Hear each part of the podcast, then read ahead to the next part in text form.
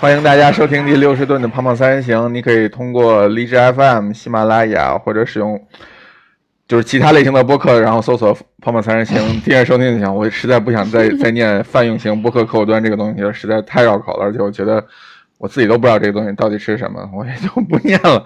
就这样吧。呃，今天呃线上的只有我跟邓岩还有蒋勋三个人。啊，彬彬在大概直播的前五分钟说孩子哭了，于是他就消失了。然后我觉得他应该也不会再来了，至少今天晚上不会了。所以，嗯，说不定录到一半他又请求进入了。那有可能，那可能这这一期是我们史上体重最轻的一期胖胖三人行了。谢谢谢谢。嗯，你们俩加起来可能都不如王端端一个人。重，嗯，呃，我已经感觉你一下暴露了王团团的体重。没有，他们不知道你多重啊，他们不知道你们俩多重啊。嗯，大概二百来斤，嗯，大概就是这样。很轻就是。对，不重要，不重要，对吧？你一人一百斤。那我们今天聊什么？嗯，呃，今天是这样，前两就啊，我一直特别希望我们是一个紧跟时效型的。播客节目，然后发现并不行，因为我们大概两周才会更新一次，所以比如说，你看前两天刚公布的这个广州米其林发布了，我们就没有办法马上录一期，我们只能再等下下周。如果还想录的话，我们今天呃做的内容其实是哦，应该是上周或者上上周的内容了吧？上周应该是上周吧。但事情其实是发生在认真做功课啊，好的。但实实际上那那个事情发生是发生在五月份，只是最近忽然就火了起来。大概是说有一个人去了呃纽约的一家餐厅，然后发了在某个论坛上发了一个餐厅的 review，呃，somehow 这这个 review 就就就就红了。红的非常的莫名其妙，为什么推迟了一个月才红？呃，这家餐厅，它发出来已经是两周之后了，然后被各大社交网络转是上周的事情。是上周的事情。我昨天谷歌了一下，所有的就是有这篇稿子的那个新闻，基本上都是六天前或者是三天前出来的。嗯所以它火其实是上周。对，那应该就是因为呃微博火了之后，其他才会跟进的。啊，这个人去去了一家呃纽约的餐厅，这家餐厅之前在呃 Chef's Table 上也亮相过，是 Chef's Table 第一季第二集的一家餐厅，叫 Blue Hill，啊蓝山蓝山餐厅，对，叫蓝山，啊，然后他的 review 其实反馈的并不是那么的开心。他吃的不是那么的开心，然后据他的描述是吃了一，就是花了两千块钱吃了一顿东北米其林，嗯 嗯，从他的描述来讲，一顿东北农家乐，东北农家乐，对他吃了诸如嗯大拌菜，呃萝卜蘸酱，呃 莴笋和齁咸啊，还还吃了呃。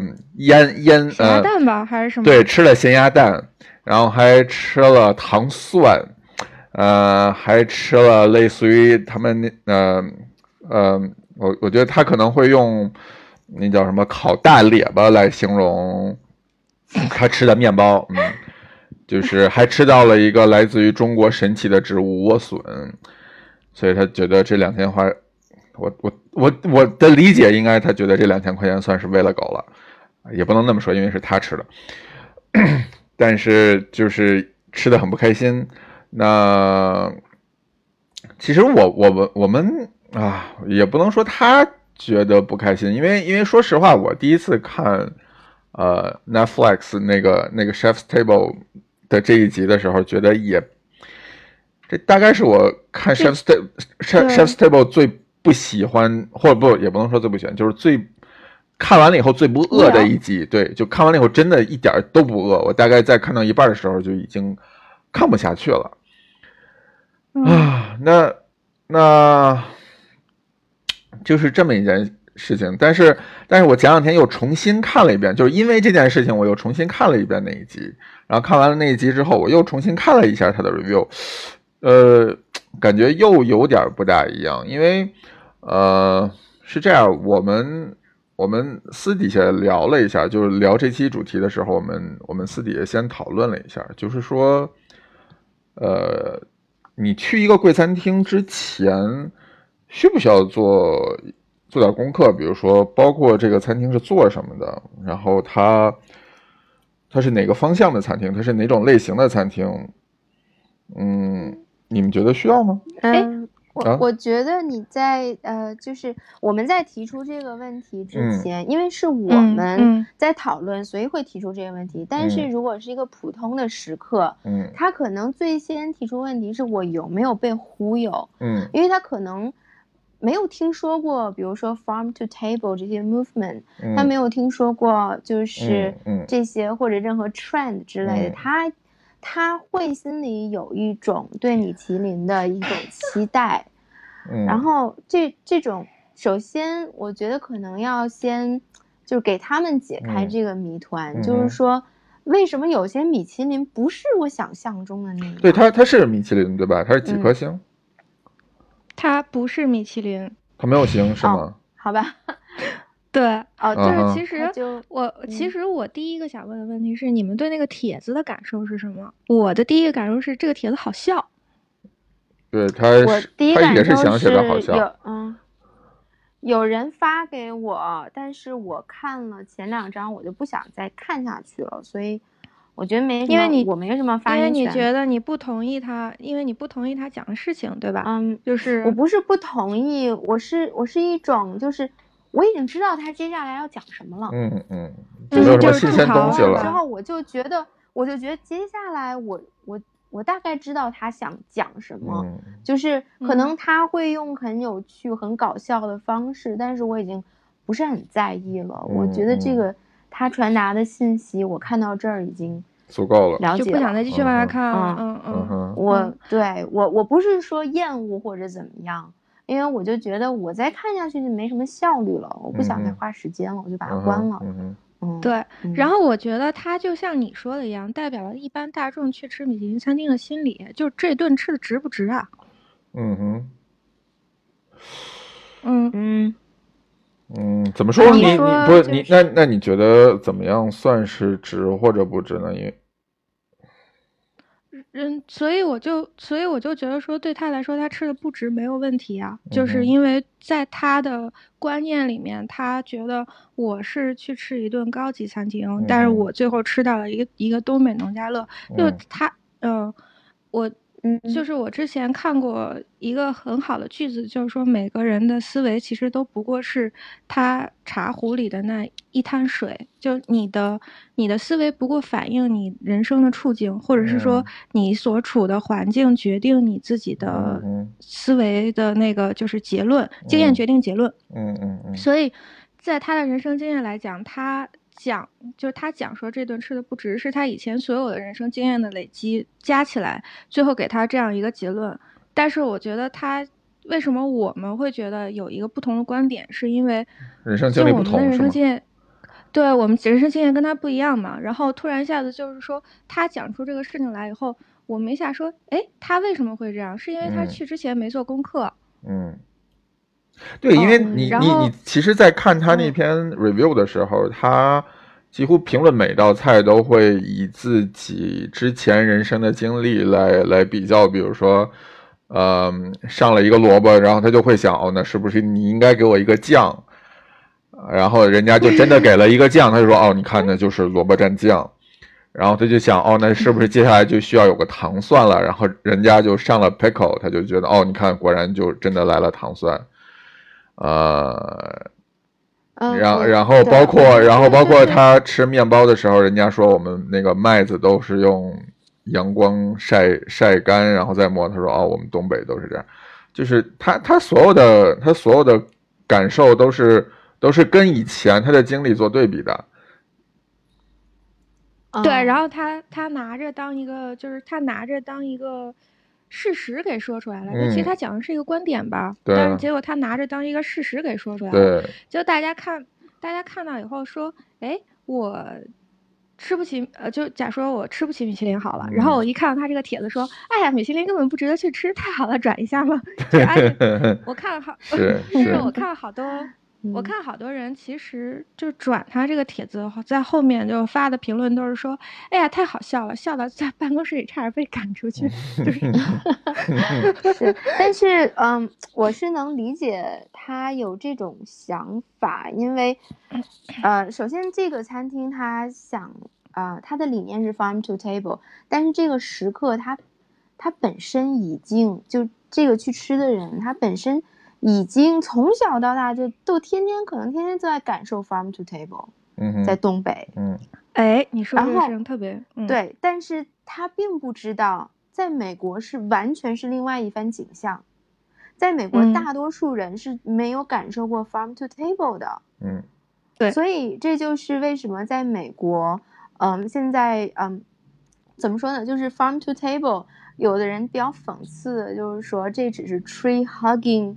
Tree hugging elite 就是，嗯，那种呃，就在国内就可能就类似爱狗人士，就是那种就是有钱，然后说我们要搞环保，嗯，然后因为的确 farm to table 是比较昂贵的，嗯，然后嗯，这个那那要不咱们说一下 farm to table 的历史吧，就当做一个背景介绍，嗯，行，嗯，你先讲，就是。其实我因为我今天一天 都在香港，我本来我想做点 research，但是我只能说我就是之前的理解，就是说，呃，大概是工业革命之后吧，就是在美国，就是它的食品加工业非常非常的发达，然后，嗯，在一段时期里，包括麦当劳，就是麦当劳建立之后，这种快餐形式，然后美国人对。就是突然开始，美国人对肉的这种消费量就激增，然后有很多这种食品加工，因为有一些技术开始成熟了，然后它就可以用加工的方式，用化学的方式做出很多那种食物，就相当于解放了，解放了很多人，解放了家庭主妇。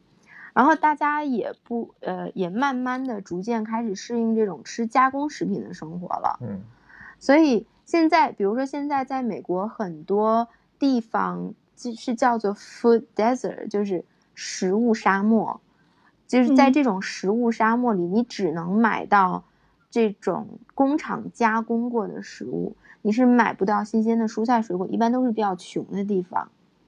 嗯，然后呢，就有一些比较先锋的。呃，跟食物打交道的人，他们就发起了一个 farm to table 的这个 movement 这个运动，就是他们希望，就包括 Michael Pollan，包括 Dan Barber，然后 Alice Water，这这些人，大概可能三四十年前，有有那么久远吗？我我不记得了，我印象里是，然后呃，他们就发起了这个运动，他们希望人们能更多的接触到这种新鲜的蔬菜。新鲜的鱼，然后不污染环境的肉和，就是鱼的养殖方法是不污染环境的，嗯，但是这种方法并不是特别，就这种方法比起加工食物来说肯定是贵的，因为加工食物它大批量生产肯定是非常便宜、非常廉价的，所以他们想推动这个 movement，他们是，呃，怎么说呢，就是有一点返璞归真，然后。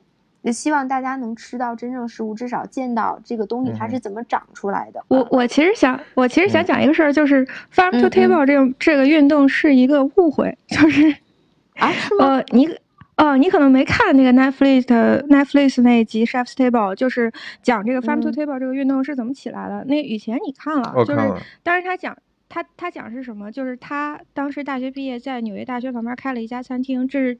蓝山的第一家餐厅，蓝山第一家餐厅就是在纽约大学开的时候，他其实当时只是想给纽约大学的学生做一个餐，就是 做有食堂，对对对，嗯。然后呢，他有一天去进货，进了两大箱芦笋，进完之后，他回到那个餐厅之后，发现那个他的员工满满冰箱都是芦笋，他那天就疯了。他说我那个就是他说你这么多芦笋，芦笋又贵嘛。然后他说你这么多芦笋，我怎么整啊？我那个就是要就这餐厅要赔钱了。他没办法，他就那天的菜单，他每一道菜里边都有芦笋，汤里有芦笋，肉里有芦笋，然后什么鱼里，然后就各种配菜，连甜点里头都加了芦笋。结果那天《纽约时报》的那个食评员在他们餐厅吃饭，他。当时他就想，就是他已经就是焦头烂额到说，哎，餐厅评论员来就来吧，我现在的重要任务是餐厅不能赔钱。他那天就给那个评论员上了一道全芦笋大餐，然后他回去后他就等，他想说，哎，这个东西他也不知道，就是那个评论员会怎么评论他。然后结果过了好像几周吧，那个餐厅的评论出来了，然后他们说，Dan Barber 是真正美国懂食物的 chef，说他是。就是，然后说他是真正懂得如何，就是他是真正懂得不时不食。然后那个 就是从农场到餐厅，就这个从农场到餐厅的概念是那个评论员给 Dan Barber 脑子上扣了一顶帽子。就他他自己就是是这个评论，他的他的原话是说，那个时评人比我们自己更早的发现我们自己是谁。的概念，对对。那后来像比如 Michael Pollan 写的那些书，就他是嗯，他是想推行这种，就是说你要知道你吃的是什么，嗯，这种概念，他是后来 Dan Barber 他们也在推行同样的吗？是，就是 Michael Pollan，呃，Michael Pollan 的理念基本上是从 Alice Water 那里来的。那 Alice Water 他们大概是美国六十年代，就是，呃，六七十年代就是推行，就是我们要回归土壤。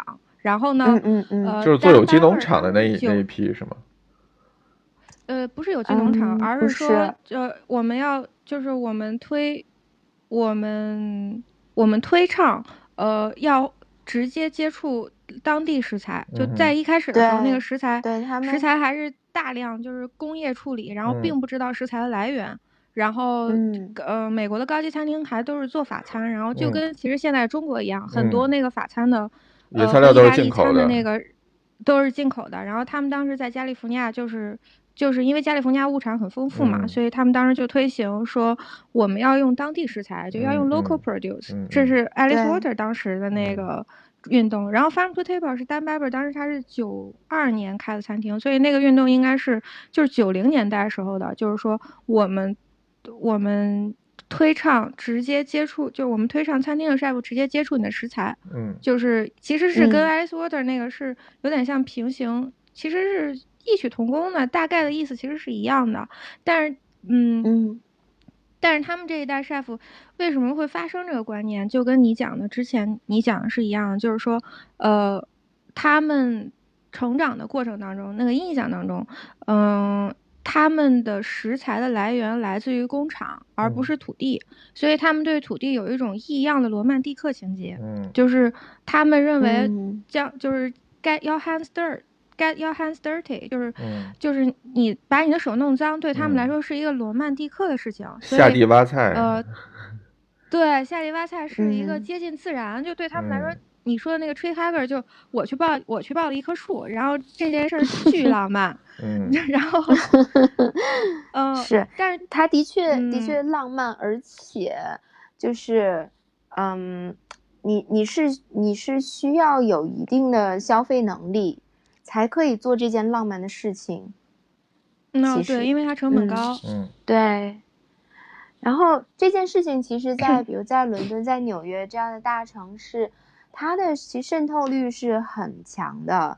比如说，在纽约的呃街头，都会嗯，比如说上西区，它经常会有 farmers market，就是从纽约州附近的农场农民。会开着车进城，然后比如一周两三次这样子，然后有的地方是就是到周末，就是一个小地方，然后附近就纽约州附近的几个 farm，可能他们就是联联合起来开一个这个很小的 market，然后卖的东西其实都是你在超市里能买到的蔬菜，但是他们是直接从他们的那个啊，就从地里揪出来的，对，从地里揪出来的。不，你这话听听，这就不像是个人话。就是你 什么什么植物水果不是从地里 揪出来的？你是从墙上抠出来的吗？你这你这在中国听上去就就是就是扯淡。我跟你讲，中国这就是最近几年才开始出现这种说哦，我夏天呃我冬天能吃点白菜以外的蔬菜了。那我我小的时候白菜呃就是冬天只有白菜吃。嗯，是，就咱咱们要是比如说，他们卖卖一个西红柿，嗯，或者卖一个洋葱，卖个土豆，就说土豆吧，嗯，他们在 farmers market 卖这个土豆，其实和你在超市里，大超市、连锁超市买到的土豆，它的营养含量是不会差，没有什么差别的，因为他们都是土豆，嗯，对，就同一品种的土豆，嗯，那兴许长得还更丑。呃，对，非常有对，越丑越受欢迎，对，因为丑，大家就会觉得哇，那它肯定是最自然的。You are the special。对，You are the special。对，就是在在上西区，一般是这种就消费能力达到一定程度的这这种居住区，他们才会。就是一些有钱人吃多了撑的。对对对，就是对对，但是为什么有消费能力的人会去买？而且他们非常喜欢带着自己的孩子去买，他们非常喜欢把这个做成一个教育亲子活动，是吧？嗯，对，亲子活动就带着孩子，让孩子去摸一摸，也要让孩子变脏。对，蔬菜，对他们就觉得特别的亲切，特特别的环保，然后非常的非常左。以前你刚刚说那事儿，一下就是你刚刚说那事儿，一下提醒了我，就为什么我会说 Farmers Table 的那个，就 Farmers Market 里的那个菜是从地里揪出来的，因为在大众印象当中，超市里的菜不是从地里揪出来的，虽然它也是从是工厂里出来的，对吗？对对对，你就会长得都一样，然后都给你洗干净了，有的甚至还给你削了皮，有的甚还给你切切成丁儿。因为你在国外其实买那种速冻袋装冷冻的蔬菜特别的便宜，而且很方便。对，嗯，都给你切成了小粒儿。其实那种那种冷冻的蔬菜营养含量其实更高。嗯嗯，因为它是在最新鲜的时候冷冻，马上急冻的。嗯嗯，那你说这是不是就是一种消费升级？呃，我觉得不是，我觉得是，就是我觉得是文化差异。就是对于中国人来讲，过去的三十年，呃，我就比如说咱们这一代长大的人，祖上三代一定有个农民的。嗯，就你往上数三代，肯定有个农民。所以我们对土地的那个，我们对土地的文化解释是不一样的。对我们来说，土地象征着贫穷。嗯，就如果蔬就是如果蔬菜上有有这个。土就是没洗干净。嗯，从我们父母那一代来讲，他们就认为这个东西脏不干净。嗯嗯嗯。然后，因为你你过去嘛，就是呃，比如说我现在看啊，看好多那个就是呃视频啊什么的，就讲说处理食物、处理蔬菜的一些方式。我发现好多中国大厨都会先给你讲说怎么洗蔬菜，或者是怎么处理蔬菜它不脏。嗯，对的。然后就过去咱们有那个就是。喷农药呀，或者是，呃，或者是咱们可能比如说种植的一些方式，就我们对土壤的这个第一的印象是脏，脏就不是，对，不是不是说是自然，我就是我先看先到脑子里的第一个词是脏，不是自然。嗯，然后呢，嗯，我们才刚过渡到他们之前说的那种工业化的，呃，这种生产，就是。你你其实很多事情工，对，其实咱们是跟着工业化长起来的一代。对，就你其实看看很多事情，你接着讲。呃，就是说刚刚才邓岩说消费升级，不是你你说消消费升级，但它不一定是升级，但它是一种，比如说社会发展的过程。呃，不只是在这件事上你能看得见，你其他的事情也非常多。比如说，你看我们，呃，你就。比如说倒退十来年，我们我们是世界第一大自行车国家，但是后来你看我们现在每个人都希望开辆车，但如果这个时候你去北欧的话，你会发现北欧那些人又开始骑自行车了，你觉得这不就神经病吗？嗯，对，你知道有一个笑话，我一直就咱们在咱们讨论的时候一直想讲，但是你说呀，我你可以之后修掉。就是有一个农民说什么？我们农村刚用上纸巾擦屁股，你们城里人就用纸巾擦嘴了。对，大概就是这么一个道理啊，就是你不能说我们总是慢半拍，对吧？但有些事情上，那我们可能就是没有人家走的那么快，或者说跟人家步伐不是一致的，就是你已经过了那个劲儿了，我们可能刚刚到这儿。所以我们看着干干净净的蔬菜在那儿，就其实你现在国内的话，你如果去买那种 包装好的、干净的蔬菜，是要比那些上面带着土的 要要贵很多的。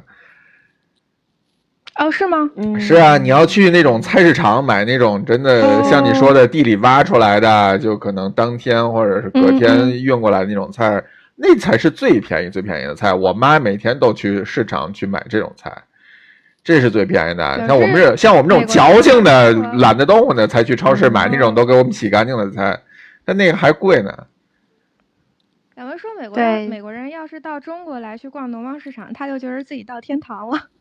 对，因为在美国是反过来的，在 farmers market 都是脏的，就是带泥的，然后大家就哇，好好。嗯，国内也有一些这种所谓有机的农场，就北京有有挺多的那种，就是他们好像还有一个，就定期会有一个有一个市市场，什么有机农场还是有机市场那么一个一个活动，好像每周都有摆摊儿卖东西的，就嗯，好吧，就是你就是卖卖菜，然后卖的还挺贵的。刚才咱们说了，这个误会可能产生在就是这个。去吃这个的人，他可能对他的 expectation，对他的期望和他传达的理念，就是他们之间没有对上。嗯嗯，对，那你觉得他文化落差？那你觉得他有，呃，他应该去探讨一下、研究一下，在他发这篇这篇感想之前，他应该去呃研究一下吗？嗯，做功课吗？其实是这样，你看。当当我们看到这篇文章，第一个想法就是说，哦，这个人没有事先做过功课，这这是我脑子里的第一个想法，就是说，哦，你你去了这么一家餐厅，然后你没有提前了解到这家餐厅到底是搞些什么的，然后你就去了，然后吃的很不开心，然后你就觉得这家餐厅诓了你，这是我的第一个想法。但是我后来才想说，哎，那我去餐厅之前到底需不需要做功课？或者说，我作为一个普通的消费者，我去去一家餐厅，我是不是有义务去了解你在做什么？还是说我就应该去了？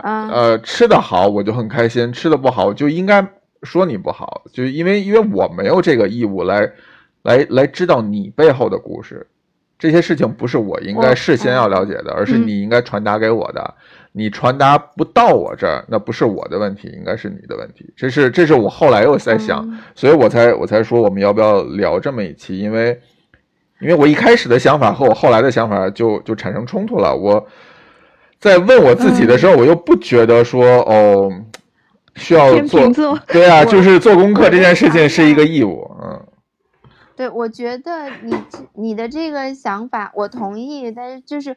我想把它用另外一种方法说出来，就是说，他该不该为他的消费，就该不该对他对这次去餐厅的经历，他该不该产生好奇？嗯哼，就他该不该有这种好奇心？因为你知道我们。有时候我们花钱就是为了消费，为了享受。嗯，我想换一个方式提这个问题，是我想问你，如果我们去做，就是如果我们去做一件对知识有挑战的事儿，就比如说我们去画廊看看画，或者是我们去听古典音乐，跟我们去一个。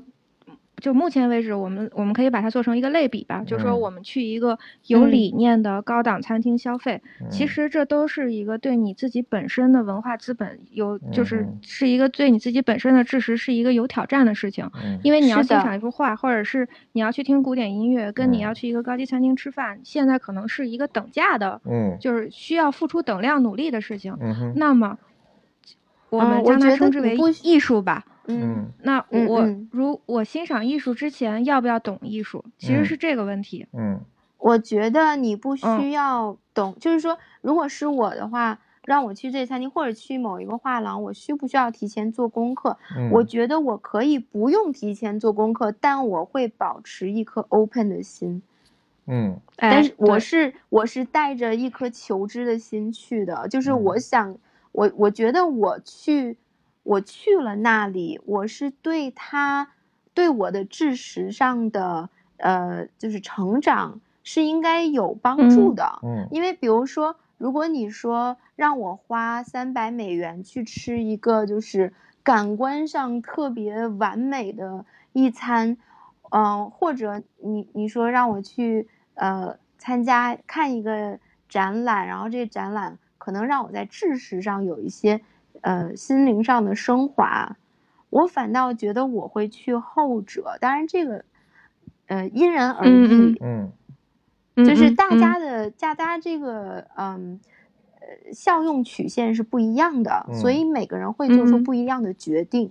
嗯嗯，对，没没有高尚每个人不一样重要。嗯，但但是对对，但你从我的立场是这样，就是如果我今天就是随便逛个街，那我看到有个美术馆或者我看到有个餐厅，那我就可能正好赶上我饿了或者我没什么事儿干，我推门就进去了。呃，这种情况我是我是通常不会做什么提前的准备或者提前的复习或者是预习，啊，除非我吃到或者我看到的东西我特别的不理解，就是说这么这么奇怪的东西为什么会有人把它展出来，或者说这么糟糕的食物为什么会有人端出来，我可能才会去查这家餐厅或者说这个美术馆到底有什么，到底是在做什么的。那。那这是一种情况，那还有另外一种情况，就是我已经知道这是一家，或者我大概知道这是一家什么样的餐厅，或者大概知道今天之前有目的说对，是我有目的的，就是我就是为了要找一个这样的餐厅，或者说我今天就是为了看谁的展，所以我刻意去了，那我一定会提前做功课，就是这对对于我来讲是一件很重要的事情。嗯嗯，我不希望自己在吃或者在看的过程中。没有接收到他的信息，我反而会提前补很多他的背景知识，希望能够感受到他要传达给我的内容。你也可以当场问。对啊，但是但不一定就真的都有人在旁边给你讲啊。嗯呃，对，但是就是呃，基本上在我工作的这些年来讲，我。跟 chef 聊天嘛，嗯，就是因为每个 chef 都会有一个自己的理念的，他会有一个自己的食物哲学的，嗯，然后我就问，我就问那些 chef，从就是从那个小餐，从小酒馆到三星米其林，所有 chef 都说，大概来我们餐厅就餐百分之八十的食客是不懂我的概，就是是不懂我的理念的，所以，呃，每一个好的 chef 在教徒弟的时候的第一个很重要的。就是他教徒弟的第一个很重要的事情，就是你的菜记住一定要好吃。嗯，不管你概念是什么，你菜一定要好吃。嗯，然后所以说，其实我挺想问问那网友的，就是我想知道，就是你这一顿吃下来，你到底觉得好不好吃？因为他可能，比如说他觉得他花这钱吃萝卜蘸酱不值，但那盘菜到底好不好吃？你你很难说，因为因为我这让我想起来。之前我们去 Roca 吃饭的事儿，然后我问，我问过主厨，就是说你，你做了这么多的努力，然后用了这么多技术在每一道菜上，那你到底希不希望客人了解你背后付出的这些事情？就是我当时是这么问的，我就是说你，你到底要不要给他们解释你都做了些什么？然后他当时的。说法就是我我不想告诉他我都做了些什么，我只要他觉得这个东西好吃，这个就是我最大的目的。但是说到好，部分的 chef 对，但说到好吃，这又是另外一件事情。因为呃，狐狸你们记得对吧？就是我们之前一起去吃了那么多餐厅，然后他去 no 呃去 noma 的时候，我问过他说：“你觉得这顿饭好吃吗？”他说：“这顿饭你不能拿好吃或不好吃来形容，就是这是一道，这是一个很很奇妙的体验。就是你不能说它好吃，因为确实有几个菜你你吃不大懂，但你又觉得哦，其中某几道菜确实是好吃的。那他说这道就那顿饭吃完了以后就是很不过瘾，因为因为你看正常呃，无论是米其林也好，或者是高级餐厅也好，它的路数它总是会有一份儿比较让你过瘾的菜，无论是牛排也好，或者是某种其他的肉也好，就至少有肉呗，有一道让你。特别满足生理欲望的菜，但但 Noma 就没有。然后他当时还问了那个那个那个 waiter 说：“你们就是有没有类似于肉比较多的菜？”就就大概是这个意思。然后然后那那个服务生大概的意思就是说：“哦，你要吃这种菜就不要来我们这儿，我们这儿没有这种菜。”嗯，我记得这个，他刚才对吧？他说 waiter 用一个特别对对，就你们都闪开吧，开始装逼了。是的。对对对，waiter 就说啊，我们 Nama 不做这种菜。如果你要想吃那种传统的菜，你可以去其他的饭店。对对对对，对啊，就是对对对。那这你就很难说，就这是另外一个层次，这跟好吃与否其实没有那么大的关系，就是那是否满足你了，这个可能是他关心的。那显然这位哥们儿就没有被满足到嘛，就是 萝卜蘸酱，两千块钱，这有点扯。我觉得我我同意蒋勋刚才说的，就是一定要好吃。为什么呢？因为任何值得你去感受的、值得你去学习的东西，都不可能在一顿饭里面让你了解到。嗯，就包括就所有的学科，我们都会感觉到，当你学到一定程度，你会发现你不可能在一个小时、两个小时之内给别人讲讲明白，是的，讲到它的精华。就是越是深入的东西，越是值得去学的东西，越要去花时间。所以你不能，你不能期待，就是我还什么都不知道，然后我就我去那里就马上什么都知道了，那是不可能的。嗯，所以你要不然你就是提前做功课，知道一点，然后去那儿感受；要不然你就带着一颗 open 的心到那里，你能感受多少，感受多少。嗯哼。所以就这个东西，它是有一定深度的。然后。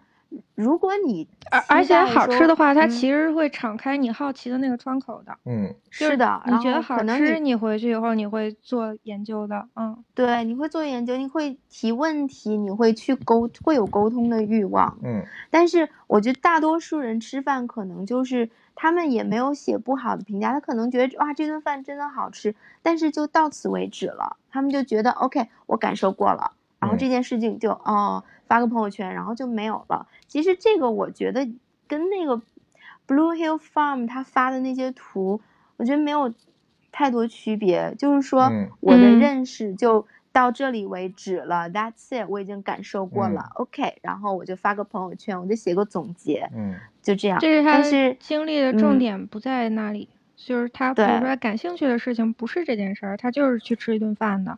他不像我们，我们其实是一个专业的吃货团队。就是你要说咱们所有的人，如果要是去一个餐厅没做功课的话，那是很奇怪的。嗯，这是我们自己的立场。然后我其实是想讨论说，就是当就你讲 Roca 吧，然后加呃，咱们讲 Roca Noma 跟蓝山三家餐厅，就是为什么就是会产生这么多的争议，是因为好吃是一个。很主观的事情，主观对对对，每个人好吃的定义是不一样的。我说我去吃什么，然后我最后觉吃出来以后吃吃的好不好吃，嗯呃，这件事情是一个非常主观的事儿。但是当我讲说，呃，我一个主观体验，我说这个餐厅感受好不好，呃，我最后把它发到社交网络上，当成一个新闻在发的时候，别人会认为我说的事情是一个事实，嗯。就是，所以大家其实是没有分清楚观点和事实，就甚至于包括食评家，非常非常多的食评家，都认为我说的就是真理。嗯，呃，他从来没有考虑过说我说的是我个体的感受。所以，好的视频人，每呃，如果你去跟好的视频人交谈，像我，呃，之前就是上课的时候有在跟就是比较资深的视频人交谈，比较资深的视频人都讲说一件事儿，他说。我的工作是什么？我的工作就是用文字描述我的体验。我要把这个体验用最好的文字形式描述出去。但好的视频人从来不用形容词，也不就是，他就讲说，我只描述在我体验的当时我经历了什么，我描述的是一个事实的过程，但我不会去描述说我觉得很好，我觉得不好，就好的视频人从来不用观，好的视频人从来不用观点性的句子来描述他的就餐体验，嗯，好的视频人是像记者一样的。对，那你讲，那你讲这件事情，其实是讲说，在一个社交媒体已经就是大面积每个人都可以做新闻记者的这么一个时代，我们每一个人发声之前，要不要像记者那样去做事实，就是要不要像记者那样去做 fact check？嗯，就我们不是记者，但我们现在有了，每个人都有做公民记者的这个窗口，就是有这个做公民记者的这个通道。那我们每每个人要不要去像三十年前那样遵守记者的职业道德？嗯比如说我去吃了一顿这个东东北农家乐，然后我最后发出来以后我说好吃或者是不好吃，嗯，我那我已经发出来了嘛？那我发出来之前，像他那大标题什么三星米其林，我当时看完之后我去网上查，米其林网站米米其林网站上没有蓝山餐厅 Stone Stone Bar 这家。这家餐这家餐厅，我查了半天，就是蓝山餐厅纽约分，呃，Best Fifty，然后蓝山餐厅纽约分店有一颗星，就是根本就不是一家米其林。我觉得邓岩那句话说的巨好笑，就他说他他以为他自己是去做 SPA，结果到了那儿，人家叫他去打坐，就是，对啊，就是，然后就是问题是，人家蓝山 Stone Bar 根本就没说自己是 SPA，人家本来就是个庙。对，本来就是去打坐去了，然后他就以为自己要去做 SPA。对，对，所以是这个事情。然后其实我反过来讲，当你想说口味是呃主观的这么一个，当你承认口味是主观的这么一个事情的时候，你再去看这三家先锋餐厅，你讲说。Roca 我觉得好吃，Norma 我觉得不过瘾，蓝山蓝山我觉得就是吃了一顿东北大炖菜。呃，你要去寻溯，就是我们就讲，如果我们去做功课的话，你要去寻溯这三家餐厅的历史。呃，Roca 是祖上三代全是厨子，嗯，就他们的餐厅食谱是有历史积淀的，嗯，它不它不违反你那个就是传统的口味，嗯，其实它是在传统的口味上做创新的。就你说我。你说我去吃东西，就是我的味蕾实际上是我的历史，我的味蕾是我的个人历史，也是我的，也是我成长的那个时代历史，更是我成长的那个地方的地方历史。就它其实是一个地方志。我我的味蕾的喜好其实从来不超脱过我的文化。嗯，我从小到大吃什么东西，我喜欢它就是生就是生活在我自己的身体里，我不可能去改变的。嗯。Roca 的那个东西其实是遵循历史规律的，就它不挑战传统口味，嗯，所以我去吃的时候我更容易喜欢，因为我吃的是我过去几十年熟悉的东西，包括那个文化几十年熟悉的东西。但 Norma 跟 Blue Hill 他做的东西它是挑战的，嗯，它不遵循历史，它没有历史根基。我做的东西是一个创，就我。做的东西是一个完全创新的、颠覆你过去味蕾体验的东西。那我说我到底这个东西好不好吃？那其实就是，那其实就是，呃，一个东西在实验阶段，你要不要你你要不要为 beta 产品付费？嗯，对吧？嗯，就是我说我说一个东西它不成熟，然后我每一代每一代都在测测试。有好多那个玩游戏的大佬都说不为 beta 产品付费，因为特别容易踩坑。是。嗯，然后，嗯，其实 Norma 跟 Blue Hill 就是 Norma 跟南山就是就是 beta 产品。我做的东西没有历史积淀，我现在就是试试错，就是 trial and error。呃，我其实讲到这儿，我就是想跟大家推荐一本书，呃，是这个纽约蓝山餐厅 Dan Barber 这个 chef 写的写的书，这本书叫《第三餐盘》，中文有翻译。然后它的英文名字叫 The Third Plate，它基本上在这本书当中讲了它所有的那个就是食物哲学，就是食物理念。他讲什么？就是他讲的，他讲的他的这个食物理念是说，就是，呃，Dan Barber 作为一个 chef，他怎么对，就是他怎么建立他的食物理念？他小时候长在一个农场上，他四岁的时候是没有妈妈了，就就是当时我看那个，我当时。对，得癌症去世了，所以他小的时候其实没有吃过好吃的。嗯，就你想，就你想他小时候有没有吃过好吃？他小时候没有吃过好吃的。他大学念的是 English Literature 英语文学，然后，所以我推荐这本书，因为他文笔非常好。就你看一个 chef 写书啊，写到这个程度，呃，文笔让你觉得流畅到，呃，读书是一种享受的非常少。但是这个就是这个 chef 写书非常好看，嗯，所以他长大的那个过程当中，他其实一个 chef 做菜好不好吃，跟他小时候或者是说他这一辈子有没有吃过好东西是有很大关系的。是，我说，呃，呃，所以他其实。他学厨完全是在他大学毕业以后，他去了一个就是他去了纽约的那个厨师学校，后来他去了法国，他在米歇尔·豪斯当做过 inter，后来他回了美国开了这些就是开了这家餐厅，他自己的那个饮食的那个积淀呀，就是他吃到的那些东西啊。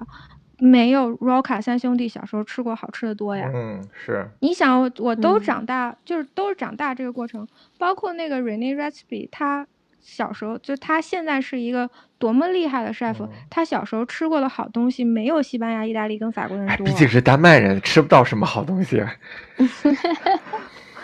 嗯，所以他今天能做出来这个成就，他拿出一个 beta 产品来给你试，呃，你自己是不就是你自己是一个什么样的消费者，你应该对自己心里有数。就我要不要为 beta 产品负责？你你这么想就好了，就是你你呃追 Noma 的人，其实就像是。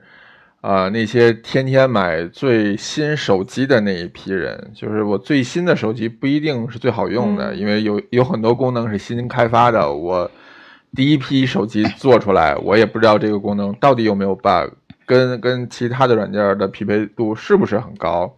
你聊天的时候，摄像头是不是会弹出来，我都不知道。但嗯，价格还非常的贵，那那就是没有办法。你你想知道最前沿的。这些这个领域最前沿的人他们在做什么？那你就是去这个地方，或者说你买这样的手机。Noma 就是大概是一个这样的餐厅，但但 Blue Hill 就是，尤其是你在看 Chef's Table 的那一集的时候，你看到的更多是他对于农作物和呃和这个所所谓那个生态。就是他自己的那个生态 circle 的的探索，他们用四年的时间培育出一种新的南瓜，呃，那个那个人力和物力的成本可能要比你做做分子料理还要高得多得多得多，而且那种成本可能都是隐形成本，因为你你有很多的试错在里边，你有很多的尝试。你想四年一种南瓜，那它又不只是那一种南瓜，它还培育其他的东西。你就可想而知，它的那个复杂程度会会更大，而且是耗时非常长的这么一个一个一个一个一个事情在里边。所以啊，你你看它的菜，很多的菜都只是食材本身，它没有太重的处理和调味。你就像蒋勋说的，这。真的是非常非常贝塔的产品，就是我我四年培育出了一个南瓜，那我就把南瓜给你尝，那他还没有想象，就是还没有再进一步说哦，我这个南瓜跟哪个做或者是配什么会更好吃，因为这个南瓜都是新的，我不知道它可能会跟哪个更好吃。嗯，所以就是第三三盘里面这本书里面讲到了他的这个食物理念，就是他当时为什么对农业产生了兴趣，是因为他自己的餐厅里面，他怎么发生的事情呢？就是他刚他在 Blue Hill Stone Bar 开业的可能第一个月吧，有一个人给他寄了一只玉米，就 FedEx 给了给他寄了一只玉米，然后呢，那个人给他写。然后紧接着那个人寄了寄了他一千美元的 check，又给他写了一封 email。这 email 里又说什么呢？说请求你一定要在 Stone Bar Food Center 里种种这种玉米，叫八排玉米。这种玉米跟他平常吃到的玉米不一样。然后他当时觉得非常好奇，他就想说，为什么这个科学家是一个科学家，一个大学的教授？那个大学的教授就说，这种八排玉米是一个。呃，在现在美国农业已经没有在种了，但是它是一个历史品种。然后我现在给你这一千美元，是希望你复原这种历史品种。他说，作为一个 chef，你绝对不会后悔，因为你种完这个历史品种之后，你会发现它比你现在吃到的玉米香甜多少倍。但是 Dan Mabber 就很好奇，所以他就找了他的那个育种师，就农一个农一个农夫来把这个玉米种在他的那个 Stone Bars 的那个地里了。结果过了几个月之后，玉米收成了，他拿那个玉米做玉米泥。他说他人生第一次知道。他以前做的玉米泥为什么不够香？他说之前他做玉米泥就是因为玉米泥，你把玉米煮熟了以后打成泥油加 butter 嘛，就加黄油嘛。他说过去要等到加黄油的时候才能感觉到玉米的香甜。他说这一次当玉米在水里面煮的时候，拿出来在打泥的那个过程中，就是那个甩泥的那个机器在搅拌的时候。不用加 butter，他已经闻到那个玉米本质的那个香甜的味道。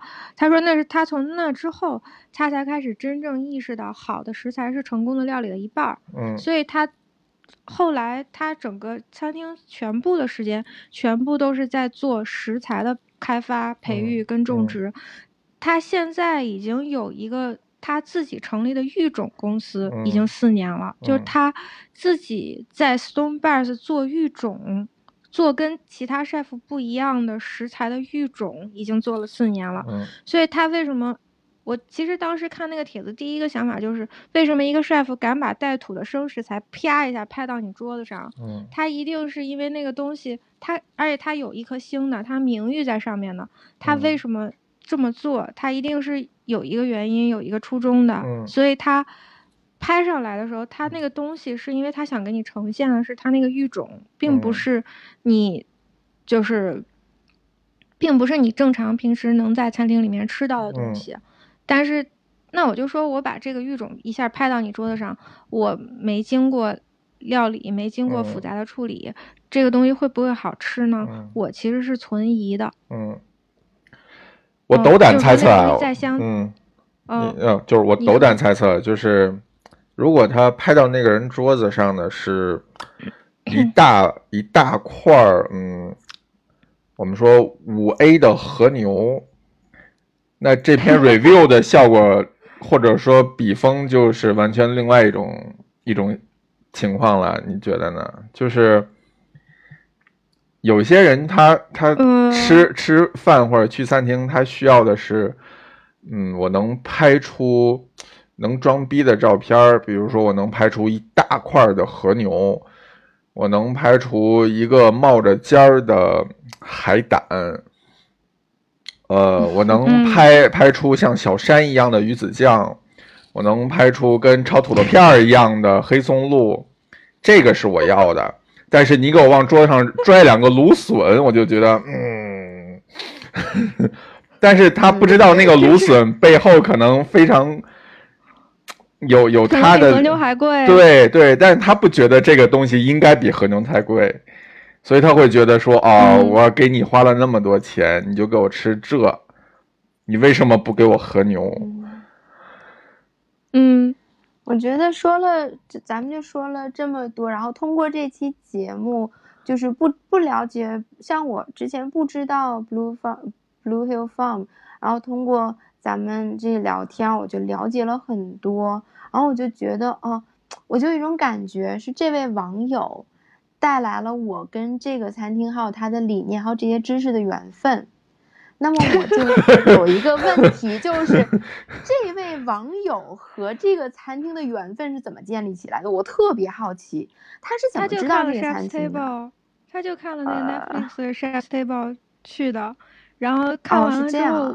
不，我我很好奇，如果一个人是为什么会看了那一集《Chef's Table》会想去这个餐厅呢？因为我第一集看完以后，就第一遍看完以后，完全完全不想去这家餐厅。那么在在《Chef's Table》里，这个呃 Blue Hill Farm 是是他期待中的那种餐厅吗？我觉得看完之后你就不想去了吧？和在现实的餐厅有不一样吗？就是我觉得他是挑了一个近的吧。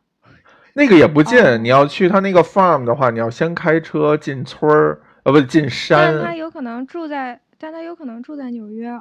是啊，但一个近的。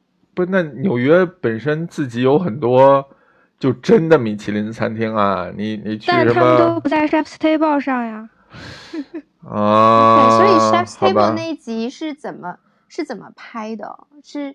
呃，Dan Barber 这个 chef 非常的难拍，因为他基本上没有什么视觉效果。就他，因为 Dan Barber 作为一个 chef，他的另一个身份是一个调查记者，他是一个 investigative journalist。他当年曾经为了找到一块好吃的那个 foie gras，就是鹅肝，亲自到西班牙去做调研，然后在西班牙待了四个月。他在西班牙一个农场上。然后跟那个农场主一起住了四个月，他后来他就想知道一个好的那个鹅肝是怎么养出来的。那个西班牙农场主就教他说，用一个生态的方法养殖，你可以得到更好的食材。所以他其实这个是他的那个就是书里的第三章。然后他当时为了找到一个好吃的麦粒，然后他就到全美三十六家农场。有机农场去做调研，然后这个调研花了一年时间。后来他把他找到了好吃的那个麦粒的育种拿回 Stone Bars，然后所以其实他在美国整个的餐餐饮历史上，他是一个非常有责任感的 chef。就他基本上，就我要跟你讲啊，就是咱们讲行话特别黑，他是一个特别射手座的，他是一个特别射手座的 chef，就是他 他一定要找到。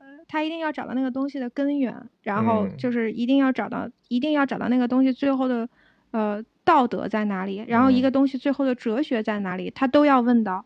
就他其实他自己一生要做的事情是，他要做对的事情，他要做对这个社会尽责的事情。嗯。然后，所以他，所以他去找这些东西的时候，他。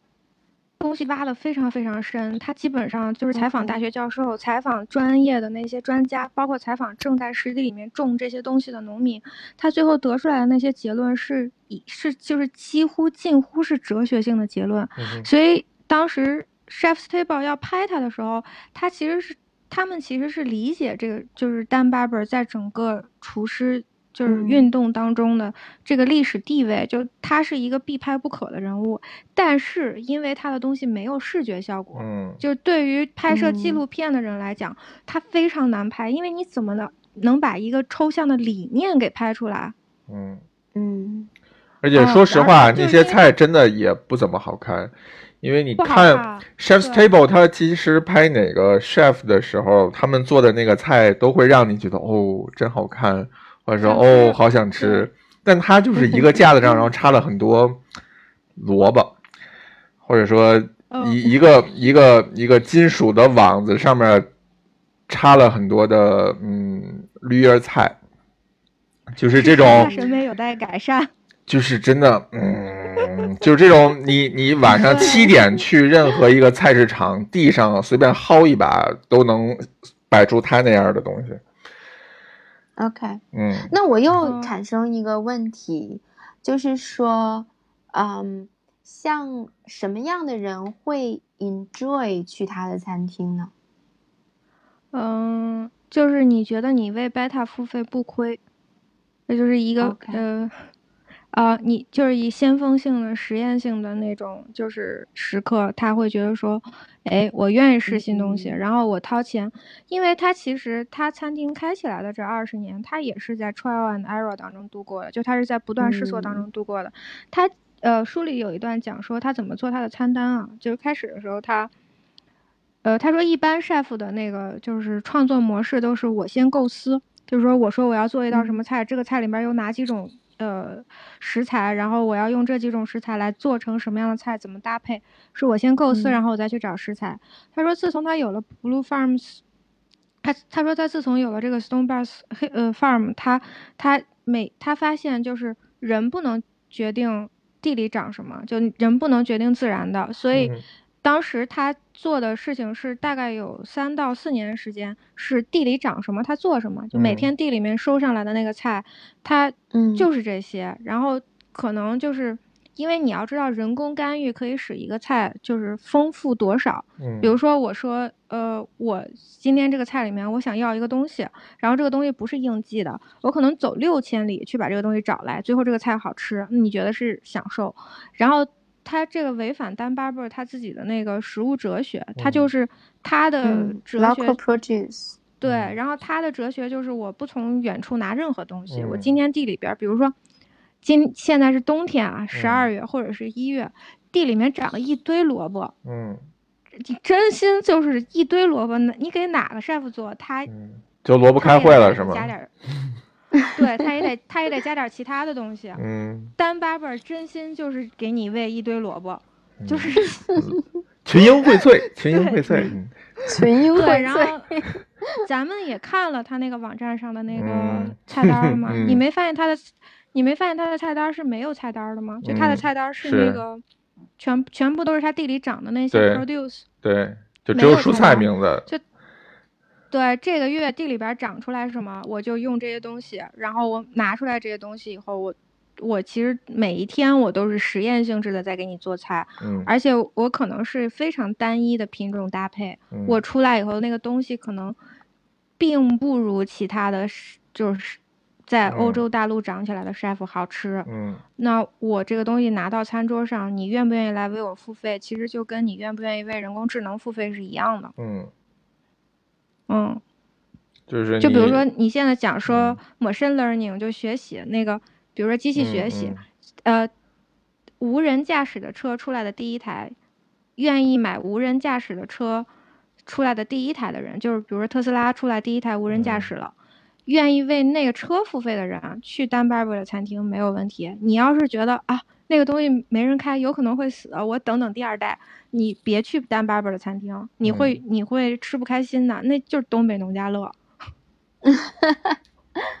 嗯，对，因为你很难吃吃得懂，或者说你很难吃出它好，或者再说俗一点，就是你很难吃得出它贵，就是它真的不嫌贵。对对对。所以我我就特别好奇这位网友和这个。Blue Hill 不，他有可能是看了 Best Fifty 啊，对啊，就是它是一个进前十的餐厅哦。那如果我捋，那他这么靠前，我记得今年是不是已经进前十了呀？反正至少百分之呃，就是前五十是有它。就是你捋着单子看嘛，啊，那个 Eleven 是 Eleven's Park，那那可能人家已经去过了，对啊，人也可能已经去过了。然后你看，哎，正好纽约还有另外一家，那就去这家吧。嗯。有这种可能啊，因为我真的不觉得他可能是看了 Chef's Table 才去的。你真心看了 Chef's Table 之后，你就不想。他说的。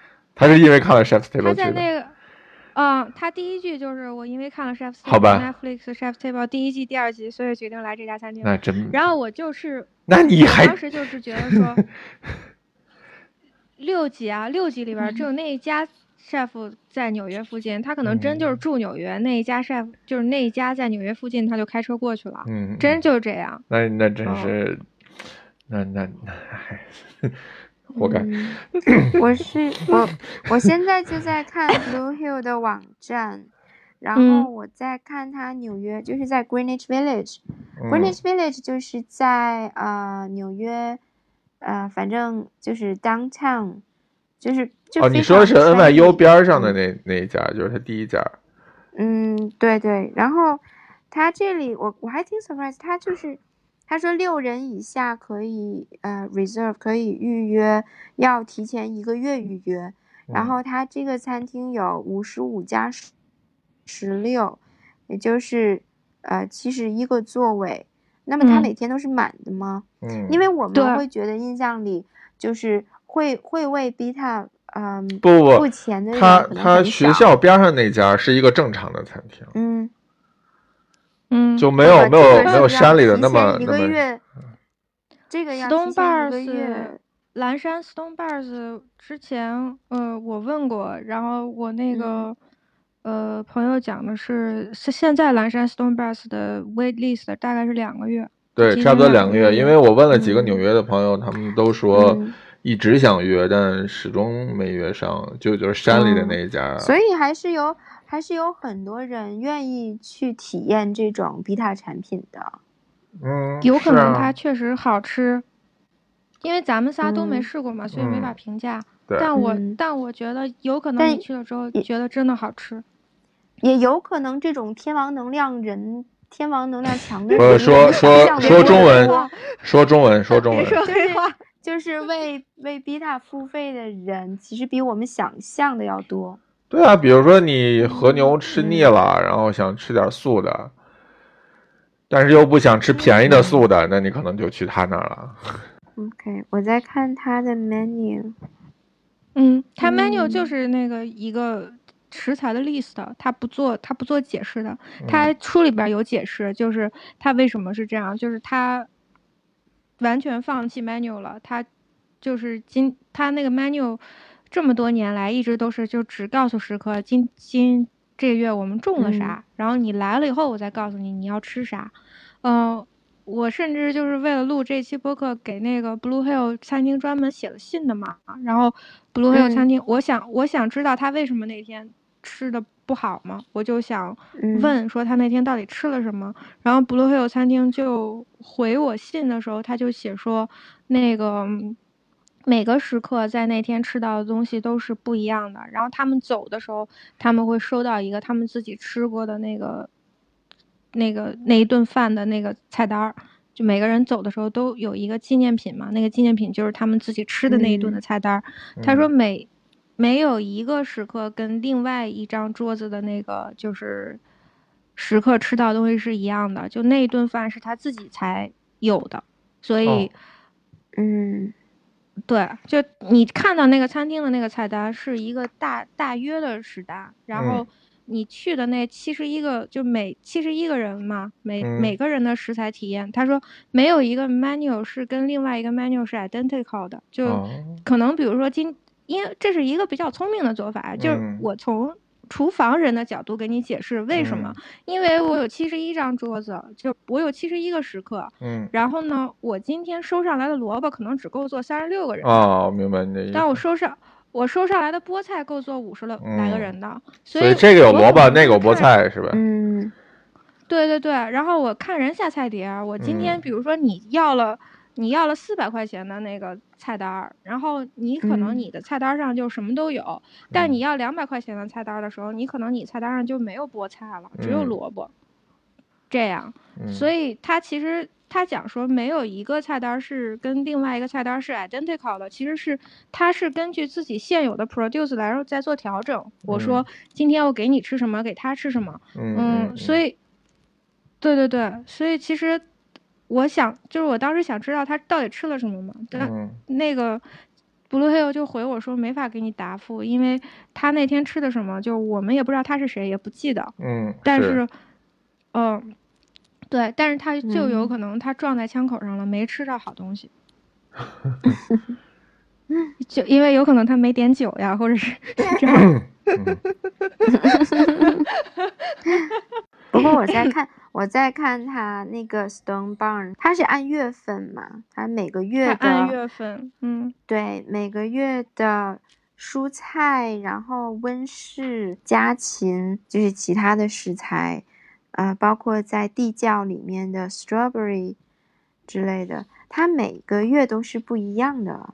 然后很多这种食材是他们的品种，我是就是是没有没见过的。就是肯肯定是没见过的，所以还是挺有趣的。对，其实它引发了你的好奇嘛，就是，所以，哎，算了，就是以前说那个嘛，他 他他去了之后就是体验不好，有有一点点是因为他活该。哎，你要是完全没做过功课嘛，你你去了吃的不好是一种情况，那你又知道它是一个什么样的餐厅，然后你去了，那那你。期待的是什么呢？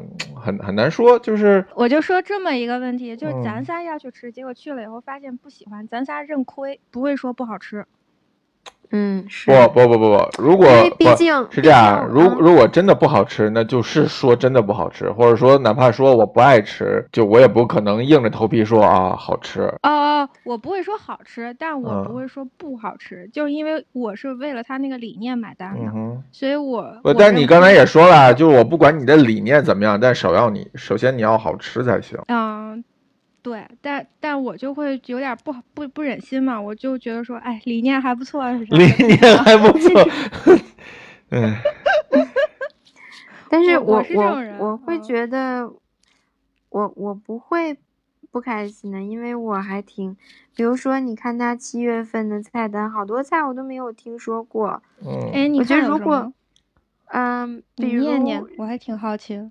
OK，七月份它的 field 就是菜地里面有，嗯，harvesting a a arcuri garlic，我没听说过。然后它有一个 New Potatoes 的品种叫做 Red Maria，然后 Fennel 红色玛利亚。我我觉得，我觉得这件事是另外一回事儿。就是说，你你如果给我上了一个你们研制出的新品种的香菜，那我一定不会高高兴到哪儿去。它有它有香菜，但它香菜就是香菜。对啊，就就就，所以我就不会开 开心呐。就是我不爱吃，就是不爱吃。你你理念再好，你。你育种再再牛逼的香菜就不行不行哦，我们这个香菜味儿比其他的香菜浓郁十倍。呸！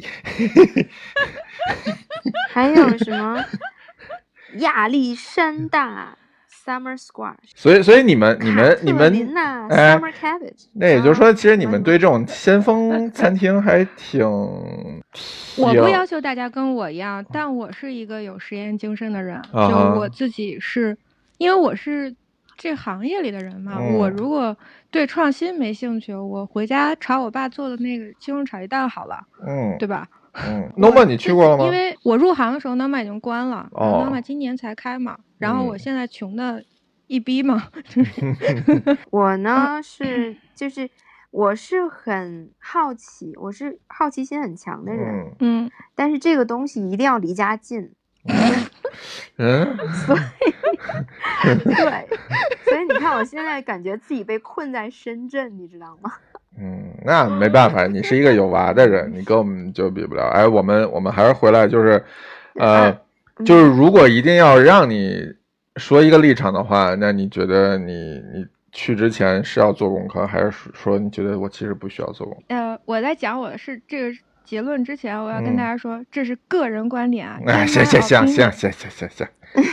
然后，然后我要跟我要跟大家说，我是谁？就我是我是一个在这个行业里面工作的人，然后我自己是对先锋创新的产品有兴趣的人，我还是一个较真儿的人。然后我去先锋餐厅吃饭之前，我一定会做功课的。然后第二件事情就是先锋餐厅的菜，如果做出来以后实验结果是失败的、不好吃的，他要求我为这个实验买单，我买，我资助，我资助创新。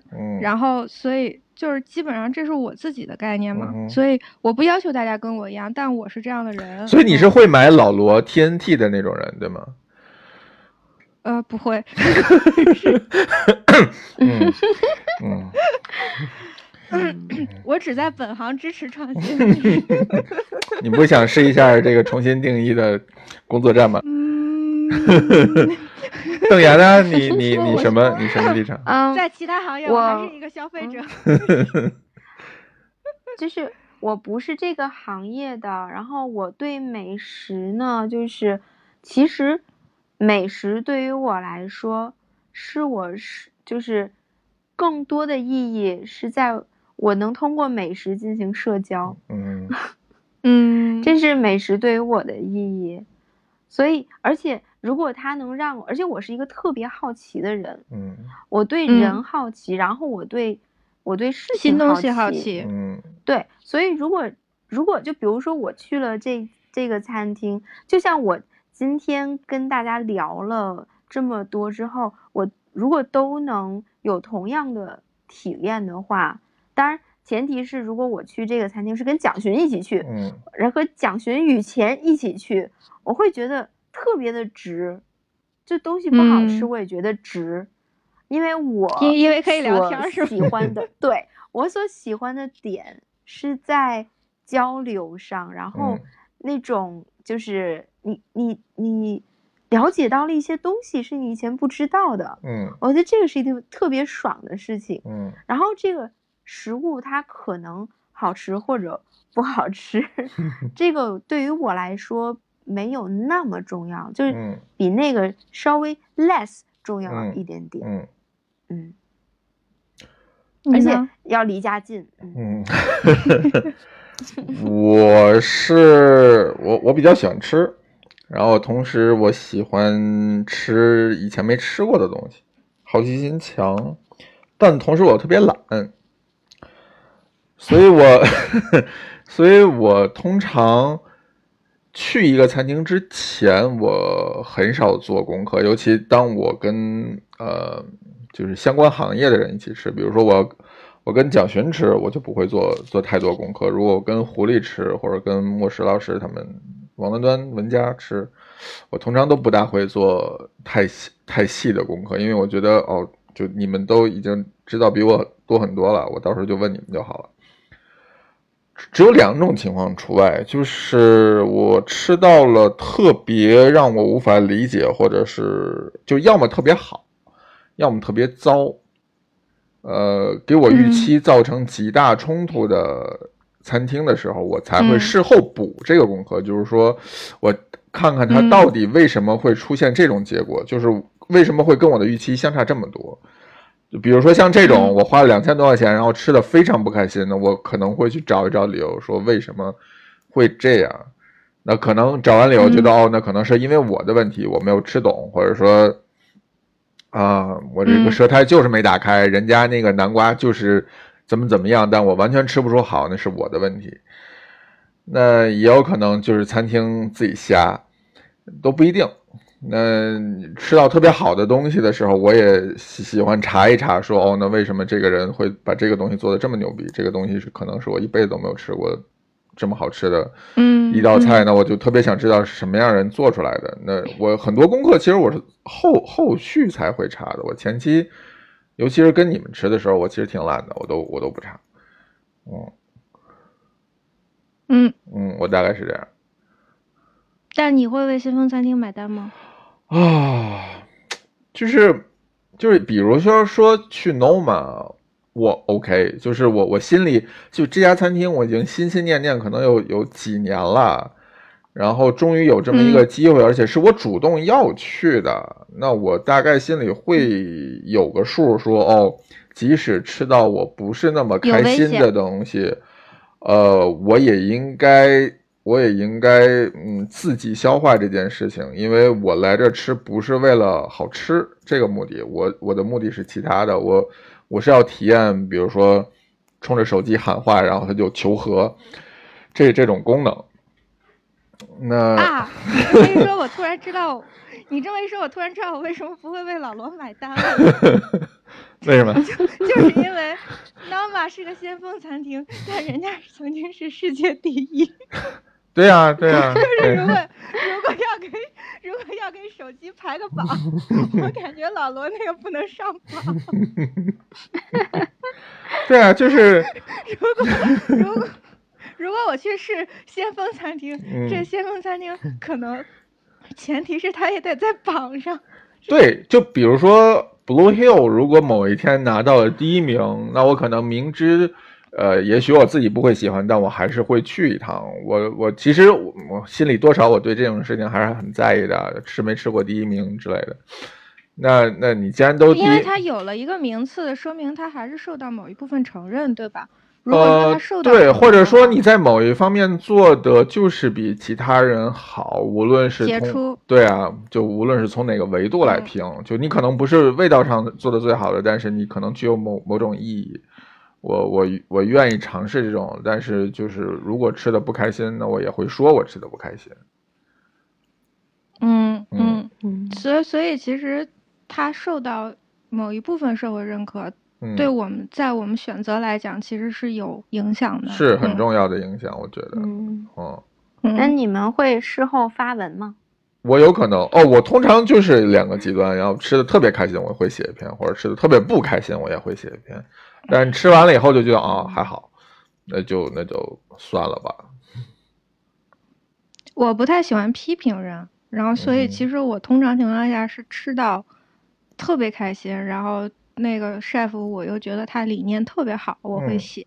如果是说我吃，因为我基本上去任何一家餐厅之前都会做功课，所以我非常少遇到是说就是去了以后，他跟我。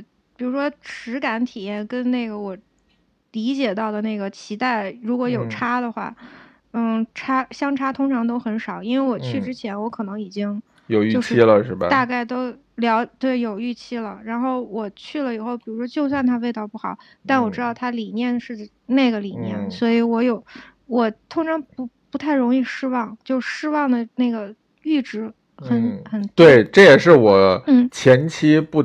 不去做功课的借口之一，就是说我不希望自己先有一个主观的判断在里边儿，就我我怕这个东西会影响到我吃东西的时候的体验，我还是希望让自己保持一个最天然的状态。啊，傻白甜的状态，一张白纸的状态，你往我这上泼什么我就接着，除非你泼了香菜，对吧？那是另外一回事。但这种时候，我的好处就是，如果我吃到高，我吃到高兴的话，我会特别高兴。嗯，就是是，因为我已经做了功课了，然后结果它还超出我的预期。就认真跟大家推荐一下 Roca，别看那个 a u s t r i a Francesca 那是世界第一，Roca 现在不不排在世界第一了。认真跟大家推荐一下 Roca，Roca 真的是我吃到就是跪下来的一家餐厅。有一个 chef 能把马马塞尔普普鲁斯特的那个追忆似水年华做成甜点啊，这个世界上没有第二个人。哎，你吃他梅西的那个进球的那那个甜点了吗？没有啊，这不才是今年吗？今年才要去啊。嗯嗯，对，就是我我的想象力限制了我的想象力。你们在说什么？哦，他他对他就是一个天才天才的 chef，就是他。但他甜品是老三做的呀。不不不，我我我知道，我是说那个梅西进球是怎么回事啊？那个是一个那那是个老菜单，那是一个老菜单。我觉得差不多了吧。嗯，好啊，我们今天也聊了挺晚的了。你们对该睡觉的睡觉，该起床起床，对吧？那今天先到这儿吧。几点？他不是早晨吗？好的。嗯，我九点。对啊，好吧，那今天你感觉这次收了好多红包呀？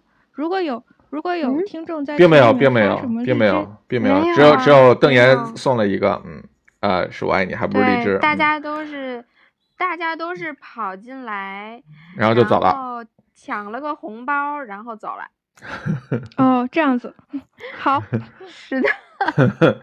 好吧，那这一次就先到这儿啦。嗯，各位，拜拜。好，拜拜，拜拜。Thank you.